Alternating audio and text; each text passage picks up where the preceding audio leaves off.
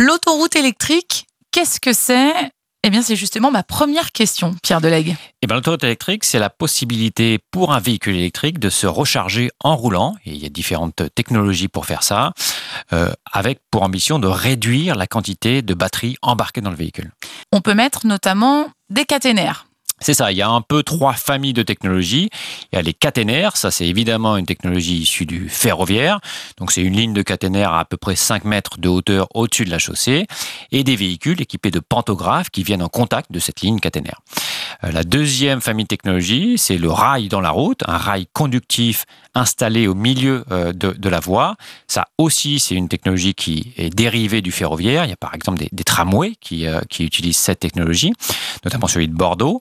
Et on a sous les véhicules, sous les châssis, des collecteurs avec des patins frotteurs qui viennent en contact de ce rail conductif transmettre l'électricité. Ouais, l'idée c'est de recharger le véhicule en roulant. C'est ça c'est au lieu de s'arrêter euh, à des bornes de recharge ou en complément euh, des arrêts aux bornes de recharge, eh ben on peut se recharger en roulant.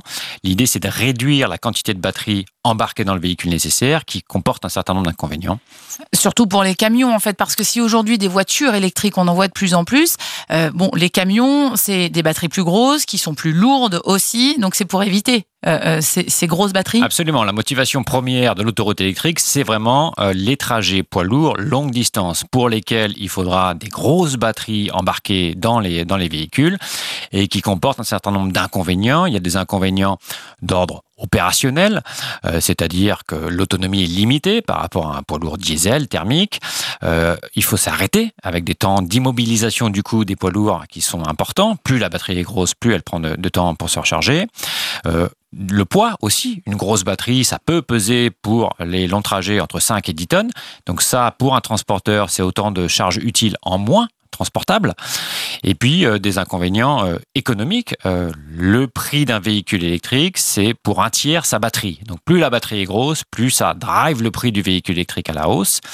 Et puis pour finir, et c'est pas le, le, moindre des inconvénients des grosses batteries, des enjeux environnementaux. Une grosse batterie, ça a une empreinte carbone à la fabrication. Pour la fabriquer, on émet du CO2. Alors ça dépend d'où on la fabrique et du mix énergétique de l'endroit où on la fabrique mais aussi, il y a des besoins en matières premières. Et pour euh, la batterie, il faut du lithium, du cobalt, euh, du nickel, du manganèse, etc. Donc il y a un fort euh, besoin en matières premières, avec des matières premières qui sont souvent critiques en termes de, de disponibilité et stratégiques pour les États. Donc finalement, beaucoup des inconvénients du véhicule électrique à batterie se concentrent dans la batterie elle-même.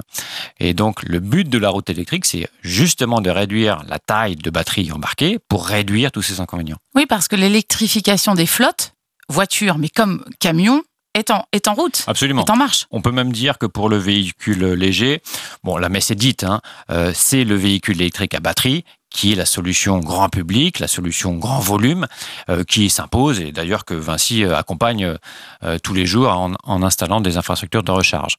Pour le poids lourd régional, urbain régional, jusqu'à la moyenne distance, les constructeurs de poids lourds sont en train de lancer les premiers euh, modèles de poids lourds électriques à batterie.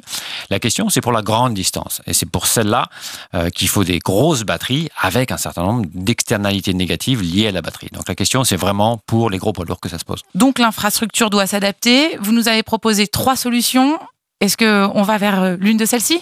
Oui, alors euh, en plus de la caténaire et du rail conductif, il y en a une, euh, une autre qui existe, c'est l'induction. L'induction, c'est quoi? C'est déjà ce qu'on appelle aussi la charge wireless, la charge sans fil, qui existe déjà pour d'autres appareils électroniques comme les, smartphones. Hein, les téléphones portables chargent sur des pads à induction.